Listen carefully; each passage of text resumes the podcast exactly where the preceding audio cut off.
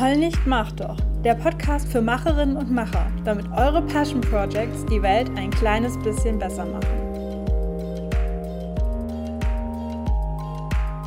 Hey, hey, ihr Macherinnen und Macher da draußen. Heute geht es um eine Folge, die mir mal wieder sehr wichtig ist oder ein Thema, das ich sehr, sehr interessant finde und sehr spannend. Und zwar macht man das prototypische Passion Project nach meinem Verständnis ja in der Regel alleine. Und das hat natürlich viele Vorteile, zum Beispiel, dass man sich nicht mit anderen absprechen muss, sondern es einfach so machen kann, wie man selber Lust hat, ähm, dass man sehr flexibel ist und so weiter. Aber es hat natürlich auch Nachteile. Und einer der größten Nachteile ist, dass du wahrscheinlich nicht alles kannst, sondern dass es Sachen gibt in deinem Passion Project, wo du sagst, okay, ich weiß nicht, wie das funktioniert, ich habe nicht die Fähigkeiten dazu oder vielleicht könnte ich es, aber ich traue es mir nicht alleine zu. Und das ist natürlich ein Problem.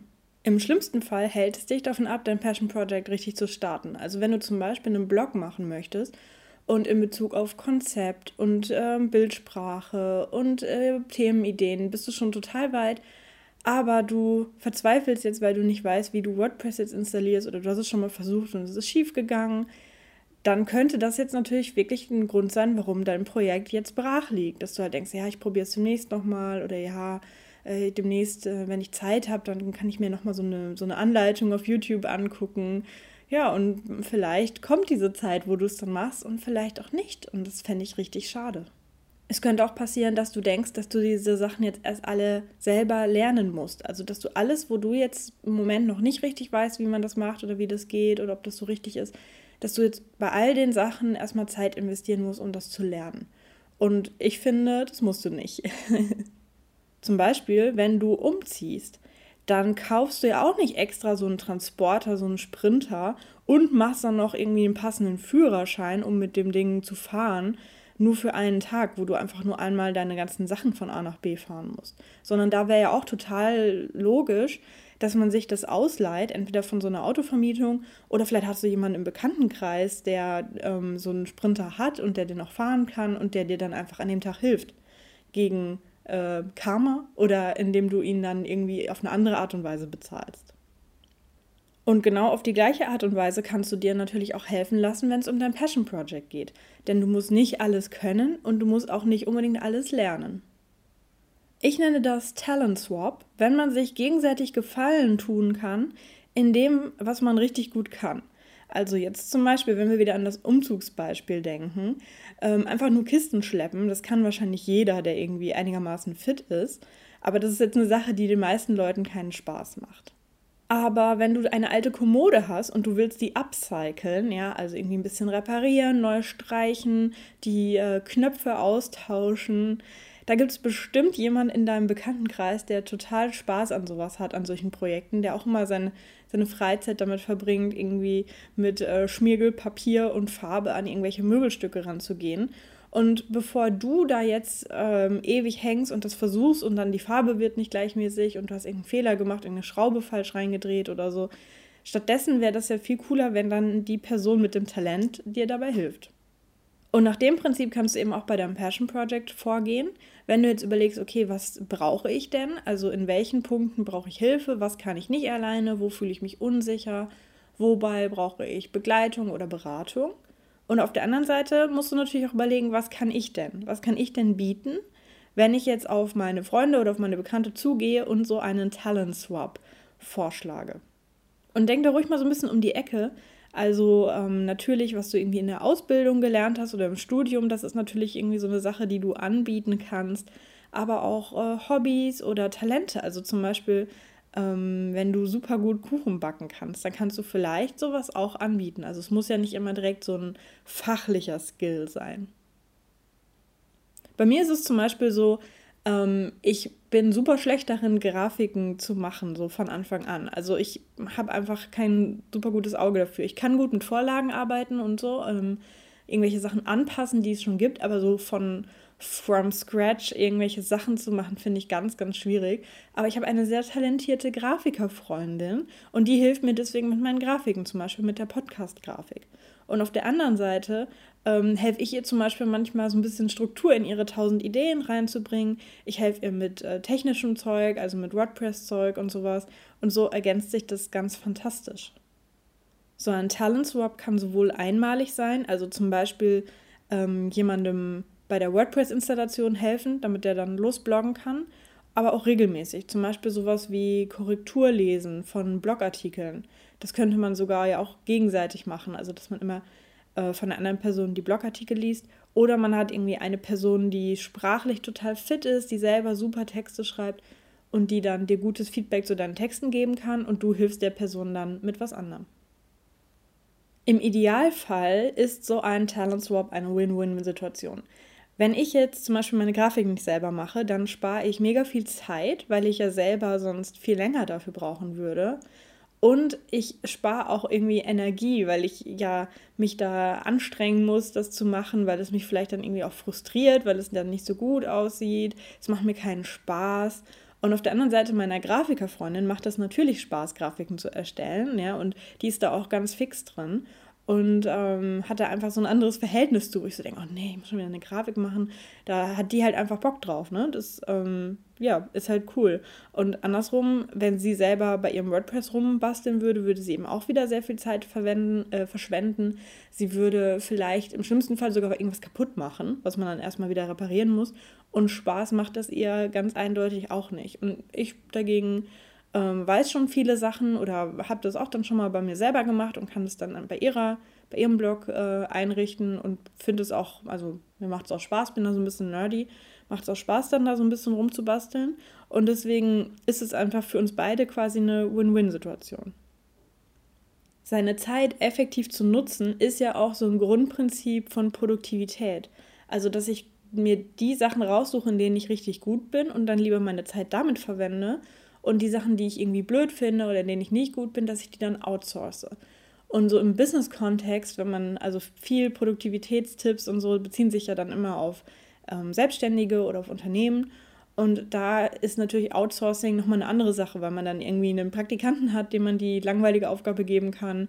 Ähm, oder weil man einfach das Geld hat, wirklich das komplett rauszugeben, irgendwelche Freelancer zu engagieren, die dann für dich was machen. Und bei einem klassischen Passion Project ist wahrscheinlich dieses Geld nicht vorhanden. Also davon gehe ich einfach mal aus. Und deswegen kommt es vermutlich dann nicht in Frage, für mehrere hundert Euro jemanden zu beauftragen, deine Website äh, zu updaten oder deine Grafiken zu erstellen oder so. Es ist also auch eine, ähm, eine Geldfrage einfach oder einfach eine Methode, um auch mit einem sehr kleinen Budget als Passion Project zu starten, weil ja ihr jeweils nur eure Zeit investiert aber wenn ihr dann wirklich euch die Gefallen austauscht, dann habt ihr eben beide auch Zeit gespart. Also von daher, ähm, wie gesagt, eine Win-Win-Situation.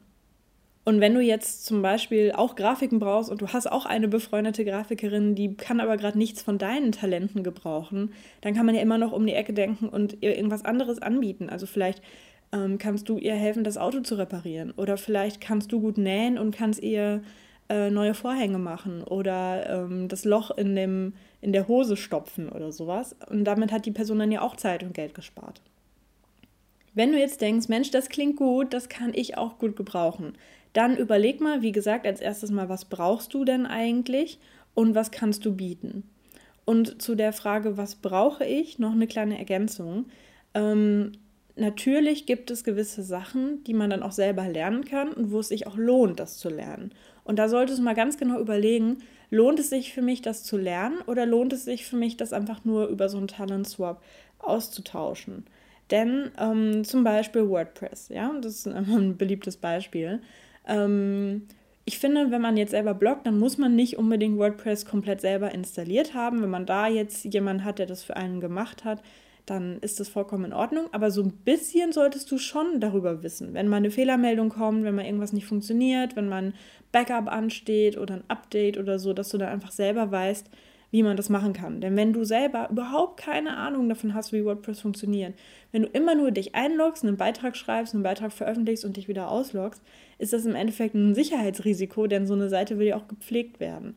Das wäre also auf jeden Fall was, wo ich jedem Blogger, jeder Bloggerin raten würde, dass sie sich selber damit auseinandersetzen, dass sie zumindest so ein paar Basics kennen, wie das funktioniert und was sie beachten müssen. Man sollte also nicht unbedingt dann alles austauschen, worauf man keine Lust hat, sondern sich wirklich überlegen, lohnt es sich für mich, das zu lernen?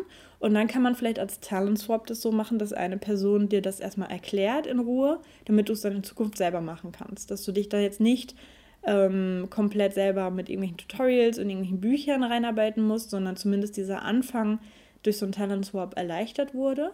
Und ja, das dann einfach so eine, so eine Mischung ist. Es wird dir nicht komplett abgenommen, sondern du machst es in Zukunft dann schon ein bisschen selber und du weißt einfach ungefähr, wie es funktioniert, musst aber jetzt nicht, nicht da komplett alleine in dieses äh, WordPress-Abenteuer reinstürzen. So, wenn du jetzt also dir überlegt hast, was du brauchst und was du im Gegensatz bieten kannst, dann kannst du dich jetzt auf die Suche machen nach einem Partner oder einer Partnerin oder vielleicht auch mehreren Leuten, die an so einem Tannenswap äh, mitmachen wollen und äh, am naheliegendsten ist natürlich, natürlich erstmal im eigenen Freundes- und Bekanntenkreis zu suchen, ob da Leute dabei sind, die das können, was du suchst, oder die eben das gebrauchen können, was du, was du anbieten kannst, und da einfach mal zu fragen. Und im besten Fall kannst du dann auch gleich irgendwas Konkretes vorschlagen. Ich glaube, viele Leute sind ja erstmal, wenn sie sowas noch nicht gemacht haben oder noch nicht davon gehört haben, vielleicht erstmal skeptisch und sagst, hey, äh, willst du nicht ähm, meine WordPress-Seite äh, für mich aufsetzen und ich äh, back dir einen Kuchen? Dann denken die vielleicht so, hä, was, was ist da los? Sondern ähm, vielleicht ganz konkret sagen, ja, ich habe äh, das und das Projekt und ähm, ich habe das und das versucht, aber habe es nicht richtig hinbekommen und ich bräuchte nochmal deine Hilfe für die Installation. Ähm, ich glaube, das wäre jetzt kein super super großer Aufwand oder so. Also einfach so ein bisschen zu erklären, ähm, was du von der Person, ähm, ja, was du, was du gerne hättest und was du dafür dann auch im Gegenzug bieten kannst. Falls du jetzt im Freundes- und Bekanntenkreis niemanden findest, dann könntest du natürlich deine Netze auch ein bisschen weiter auswerfen. Und dabei könntest du zum Beispiel schauen, ähm, gibt es bei euch in der Stadt so eine Art äh, Coworking Space oder so eine Startup Community oder sowas. Die sind bestimmt auch gewillt, solche Sachen zu machen, wo man jetzt äh, nicht so viel Geld in die Hand nimmt, sondern er sich gegenseitig hilft. Oder du kannst in thematisch passenden Facebook-Gruppen schauen. Gerade ja, passend zu deinem Passion Project findest du da vielleicht Leute, die einfach auch dein Thema gut finden, deine Idee gut finden und daher gewillt sind, dich zu unterstützen, auch wenn sie dich jetzt persönlich noch nicht kennen. Also wenn du zum Beispiel einen Blog über Nachhaltigkeit starten willst, mein Lieblingsbeispiel, und du bist eh in zwei, drei Nachhaltigkeits-Facebook-Gruppen, dann könntest du da halt reinschreiben und sagen, hey Leute, äh, ist jemand von euch zufällig irgendwie Grafiker oder so, ich will demnächst einen neuen Blog starten und ich brauche noch ein paar Grafiken, ich brauche ein Logo. Ähm, ich kann dafür im Gegenteil ähm, Hilfe bei der Buchhaltung anbieten, weil ich da gut drin bin. Oder ich kann, ähm, keine Ahnung, dies und das machen, Textekorrektur lesen und so weiter wer hätte denn Lust, so einen Talent Swap zu machen? Und die dritte Möglichkeit wäre ganz konkret auf eine Person zuzugehen. Also wenn du zum Beispiel, ähm, wenn du zum Beispiel jemanden, einen Blog liest von einer Person, die total den geilen Schreibstil hat und du wünschst dir von ihr, dass äh, sie dir ein paar Schreibtipps gibt für deine Texte, da mal drüber guckt und mal irgendwie sagt, wie du die ein bisschen aufpeppen kannst, dann könntest du natürlich auch ganz gezielt auf diese Person zugehen und ähm, die freut sich sicher, wenn sie von dir ein Kompliment bekommt für ihren Schreibstil oder für ihr Talent, was auch immer. Und dann halt eben vorschlagen, wie du dir das vorstellst. Und da würde ich vielleicht auch vorschlagen, dass du erstmal ihr anbietest, dass ihr vielleicht mal telefoniert oder Skype, damit du ihr mehr von deinem Projekt erzählen kannst und ähm, was du gerne hättest und was du dir wünschst. Ähm, weil das sonst vielleicht irgendwie ein bisschen komisch ist, wenn so eine wildfremde Person dir schreibt und was von dir will, ist man natürlich erstmal so ein bisschen skeptisch. Deswegen ähm, nimm dir da die Zeit, das irgendwie gut zu beschreiben, was du dir wünschst und ähm, wie du dir das vorstellst, einfach damit die Chance, dass es klappt, höher ist. Was super, super wichtig ist bei so einem Talent Swap, ist natürlich, dass es gerecht ist. Also, dass wenn ich etwas äh, nehme, dass ich dann auch etwas gebe, dass ich nicht äh, irgendwen ausnutze. Also, gerade wenn die Person jetzt schon ein bisschen weiter ist, also vielleicht nicht noch in der Ausbildung oder im Studium steckt, sondern schon arbeitet, dann weiß die Person ja auch, was ihre Leistung wert ist auf dem freien Markt. Also welchen Tagessatz ähm, sie dafür nimmt, wenn sie als Freelancerin arbeitet oder welchen Stundenlohn sie für eine Stunde Arbeit bekommen würde, wenn sie das im Rahmen ihrer Anstellung macht. Und da kann man sich, also man könnte sich natürlich hinsetzen und das verrechnen und sagen, okay, ich habe jetzt zwei Stunden für dich das und das gemacht, das würde jetzt so und so viel Euro kosten. Äh, du hast bisher drei Stunden das und das gemacht, das würde so und so viel Euro kosten. Das heißt, ich schulde dir jetzt noch, äh, keine Ahnung, 40 Euro Arbeitswert oder so. Aber das könnte vielleicht eure Freundschaft irgendwie ein bisschen belasten oder ein bisschen weird sein. Ähm, ja, deswegen würde ich es vielleicht jetzt nicht unbedingt miteinander verrechnen, aber ihr solltet eben schon schauen, wie ihr das ähm, vielleicht auch einfach dokumentiert oder nachhaltet, wer was gemacht hat für wen, um einfach zu schauen, dass es sich die Waage hält. Und ihr solltet natürlich auch ein gutes Verhältnis miteinander haben, so dass ihr eben auch sagen könnt, so hey, ähm, sorry, aber ich habe diese Woche oder diesen Monat schon echt viel jetzt äh, für dein Projekt gemacht. Ähm, das kann ich jetzt gerade nicht leisten, jetzt auch noch was anderes zu machen. Sorry, äh, mein, mein eigenes Projekt oder was auch immer geht gerade ein bisschen vor. Ähm, in zwei Wochen wird es wieder ruhiger, dann kann ich wieder was für dich machen. Oder eben, dass man ja einfach ganz proaktiv kommuniziert, wenn man sagt, hm, ich habe das Gefühl, das ist gerade nicht so ausgeglichen oder hm, das wird mir gerade doch zu stressig äh, oder hm, ähm, ich habe gedacht, ich könnte dein, dein Problem, ich könnte deine, deine Sache da machen innerhalb von einer Stunde, aber es dauert jetzt irgendwie doch länger. Ich kann das jetzt doch nicht diese Woche machen. Also, dass man einfach ganz, ganz offen und ehrlich kommuniziert, damit nicht eine Person sich nach ein paar Wochen irgendwie ausgenutzt fühlt, weil sie die ganze Zeit denkt, Mensch, ich mache hier die ganze Zeit irgendwas und kriege kaum was zurück. Ähm, das sollte natürlich nicht passieren. Das sollte natürlich auch nicht irgendwie eure Freundschaft oder eure Beziehung äh, zueinander ähm, trüben. Deswegen, ja, macht da am besten, redet da mal, bevor ihr mit sowas anfangt, redet da mal offen drüber, wie viel könnt ihr denn, wie viel Zeit könnt ihr denn abknapsen für das Projekt des anderen und findet da einfach eine Regelung, dass ihr euch beide damit wohlfühlt. Also wie gesagt, es soll ja eine Win-Win-Situation sein und zwar nicht nur von der Zeitersparnis, sondern eben auch, dass ihr euch damit gut fühlt. Ich hoffe, bei euch rattert es jetzt schon im Kopf und ihr habt jetzt schon äh, eine Idee, wen ihr fragen könntet, um euer Problem zu lösen oder was ihr anbieten könntet, was ihr auch gerne für andere macht. Und äh, wünsche euch viel Erfolg beim Finden eines Talent Swap Partners und bis zur nächsten Episode. Eure Kato.